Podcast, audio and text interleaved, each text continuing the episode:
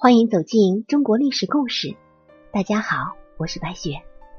咱们今天要和您一起走进的历史人物是苏秦。苏秦跟张仪都是战国时期著名的纵横家，凭三寸不烂之舌，活跃于列国群雄之间。尤其是苏秦，以一人之身而挂六国相命，凭借个人出色的外交辞令。说服各国诸侯合纵伐秦，在很大程度上左右了整个战国时期的政治局势。可实际上，苏秦不只是纵横家那么简单。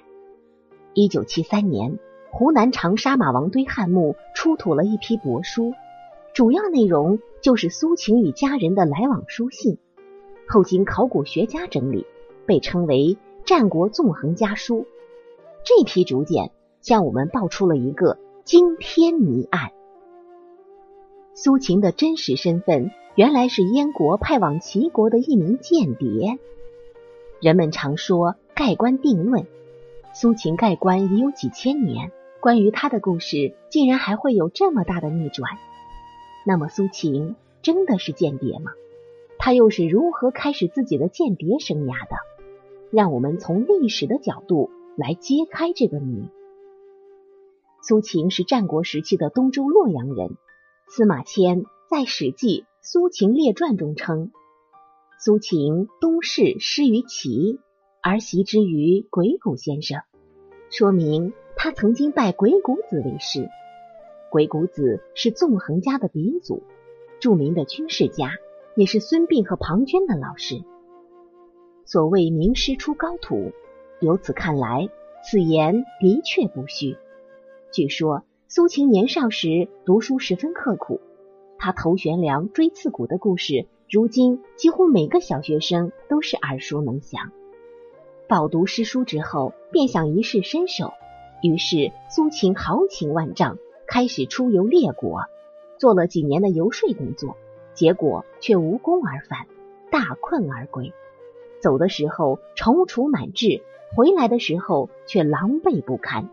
家里的人全都看不起他，他的哥哥、嫂子、兄弟、妹妹，甚至连自己的妻子都在背后嘲笑他是个傻帽。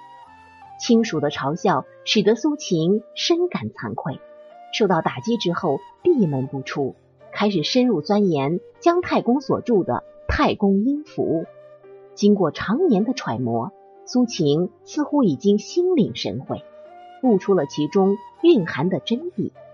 并信心十足的声称：“现在我终于有能力说服各诸侯国元首了。”话说苏秦在经历了又一番的埋首苦读之后，重新踏上了游说各国的道路。先是游说周显王，周显王手下的大臣都知道苏秦以前的事迹，十分轻视他，因此苏秦的游说工作以失败告终。接下来是秦国和赵国。但是也都吃了闭门羹。最后，苏秦来到燕国，等到一年之后，才得到燕文侯的召见。苏秦凭借他巧舌如簧的本领，向燕文侯陈述了当时燕国局势的利弊，告诫燕王：虎狼之国秦国之所以不敢窥视燕国，是因为有赵国作为屏障，因此应该结交赵国。于是。燕文侯资助苏秦车马金帛，出使赵国。苏秦在赵国得到重用之后，又游说其他的诸侯国，均得以重用，身挂六国相印。在苏秦生命的最后几年里，他受到齐王重用，但是由于齐国大夫中有人与他争宠，派刺客刺杀苏秦。苏秦当时没死，带着致命的伤逃跑了。齐王派人捉拿凶手，却没有抓到。苏秦将要死去，便对齐王说：“我马上就要死了，请您在人口密集的街市上把我五马分尸示众，就说苏秦为了燕国在齐国谋乱。这样做，刺杀我的凶手一定可以抓到。”当时齐王就照话而做了，那个刺杀苏秦的凶手果然自动出来了。齐王因而就把他给杀死了。由上可知，在《苏秦列传》中，司马迁并没有认为苏秦是间谍。苏秦的五马分尸之行也是他自己主动要求的。但是，随着《战国纵横家书》的出土，《苏秦列传》的可信性被打上了问号。按照《纵横家书》的记载，苏秦极有可能是为燕国奔忙的间谍，而不是合纵六国的纵横家。根据该书的记载。苏秦的事迹并不是发生在燕文侯时期，而是发生在晚了好几十年的燕昭王时期。司马迁把苏秦活动的年代搞错了。当然，苏秦更没有被燕国冷落一年多。他第一次来到燕国时，燕国刚刚遭受到齐国的毁灭性打击，几乎亡国。燕昭王即位之后，面临国仇家恨，励精图治，一心想着报仇雪恨。而苏秦胸怀鸿鹄之志，跃跃欲试，亟待施展自己的抱负。于是，这两个人可谓相见恨晚，一连畅谈了好几天。苏秦的卓越口才和杰出的才华，最终得到燕昭王的赏识。苏秦向燕昭王献策，由他作为燕的特使到齐国去，以助齐攻宋为名，做间谍工作，而达到破齐的目的。苏秦向燕昭王保证自己按密约行事，守信到死。燕昭王为苏秦准备妥当之后，就命苏秦开赴齐国，去开始间谍生涯。其公开使命是代表燕国向齐国表示臣服，许诺以燕助齐伐宋，实际则完成促齐伐宋、弱妻强燕的间谍任务。苏秦来到齐国之后，先是献上了五十辆战车作为见面礼，以拉拢结交齐王。通过与齐王的谈话，苏秦表达了自己试图帮助齐国走向强盛的设想。凭借自己的三寸不烂之舌，赢得了齐王的信任。此时，西方强国秦王正想拉拢齐国一起称帝，由秦称西帝，而齐则称东帝。秦国的建议遭到了苏秦的反对，最后秦国拒绝了秦国的请求，秦国与秦国之间就此结下了梁子。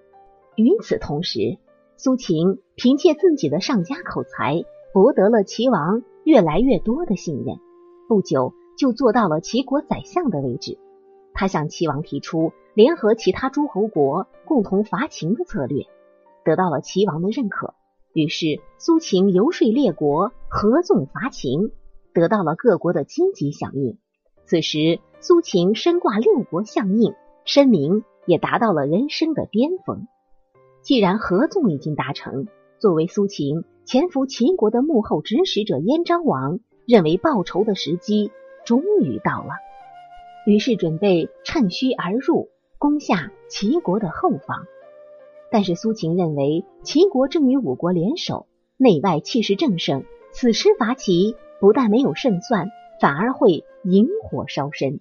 他想阻拦燕昭王伐齐，又担心国内群臣对他的流言蜚语，于是他给燕昭王写了一封很长的信，袒露了自己的心迹，把自己身在异国从事间谍工作的苦楚和两难境地向燕昭王倾诉了一番，最后。燕昭王听从苏秦的劝告，放弃攻齐，五个诸侯国联手大败秦国，致使秦国十五年不敢出函谷关。由于合纵的成功，齐王对苏秦更加信任，实施最终战略的时机终于成熟了。苏秦趁机建议齐国攻宋。宋国跟后来的南宋、北宋政权是十分相似的。经济富庶，但是军事力量却特别薄弱。秦国原本就对宋国虎视眈眈，苏秦的建议正中齐王下怀。齐王此后连续三次发兵攻宋，终于占领宋国，但齐国却因为连年用兵，国力损耗过大，而且加剧了与其他国家的矛盾，陷入了外交上的孤立。这正是燕国等待多年的复仇良机。蓄谋已久的燕昭王，按照苏秦之前的战略设想，联合秦、赵、韩、魏四国，向齐国发起大规模的军事进攻。五国联军的最高统帅是燕国名将乐毅。苏秦作为潜伏在齐国内部的战略间谍，里通外合，协助五国联军的军事进攻。经过常年战争的齐国已是疲惫不堪，元气大伤，根本没有力量与来势凶猛的五国联军抗衡。在济水之战中，乐毅统帅五国联军歼灭齐国主力，并独率燕军连克齐国七十余城，燕军直逼齐国首都临淄城下。齐国几乎亡国。看到弱齐强燕的复仇大计终于实现，苏秦赶紧收拾秘密文件，准备逃跑。看到燕国对齐国持续不断的军事进攻，齐王终于清醒过来，下令捉拿苏秦，将其处以五马分尸之刑。正是苏秦的一系列促齐攻宋、皮号齐国、促五国攻齐等间谍行动。最终使得燕国有机会战败齐国，苏秦可谓是扭转燕国国运的救星。可是由于长期在秦国高官厚禄，苏秦得到的回报却是燕国群臣的辱骂，不忠不信，不仁不义。这其实就是间谍的宿命，孤单深入敌后，却背着不被理解的骂名。只可惜呀，燕昭王也没能抵住谗言。加上长期分离带来的猜忌，他最终弃掉了苏秦。如果燕昭王在攻齐行动发起之前能够提前调苏秦离齐，或者哪怕打起来的时候能够积极掩护苏秦离开齐国，苏秦的下场就不会这么惨。虽然苏秦的间谍生涯长期以来不被人知，但随着《战国纵横家书》的出土。苏秦的间谍成就终于被世人所知晓。其实，《纵横家书》并非孤证，作为旁证的有1972年山东省临沂银雀山一号墓出土的汉简《孙子兵法》中有这样一句：“焉知星也？苏秦在齐。”就是对苏秦间谍工作成就的巨大肯定。《吕氏春秋》也说：“其用苏秦，而天下知其亡。”苏秦独入虎穴的勇敢和智慧，成就了他中国历史上的第一间谍的美誉。好了，朋友们，本期的故事结束了，感谢您的收听。喜欢的朋友欢迎点赞转发，也欢迎您评论留言。下期我们将和您一起走进百里奚的故事。我是白雪，下期再见。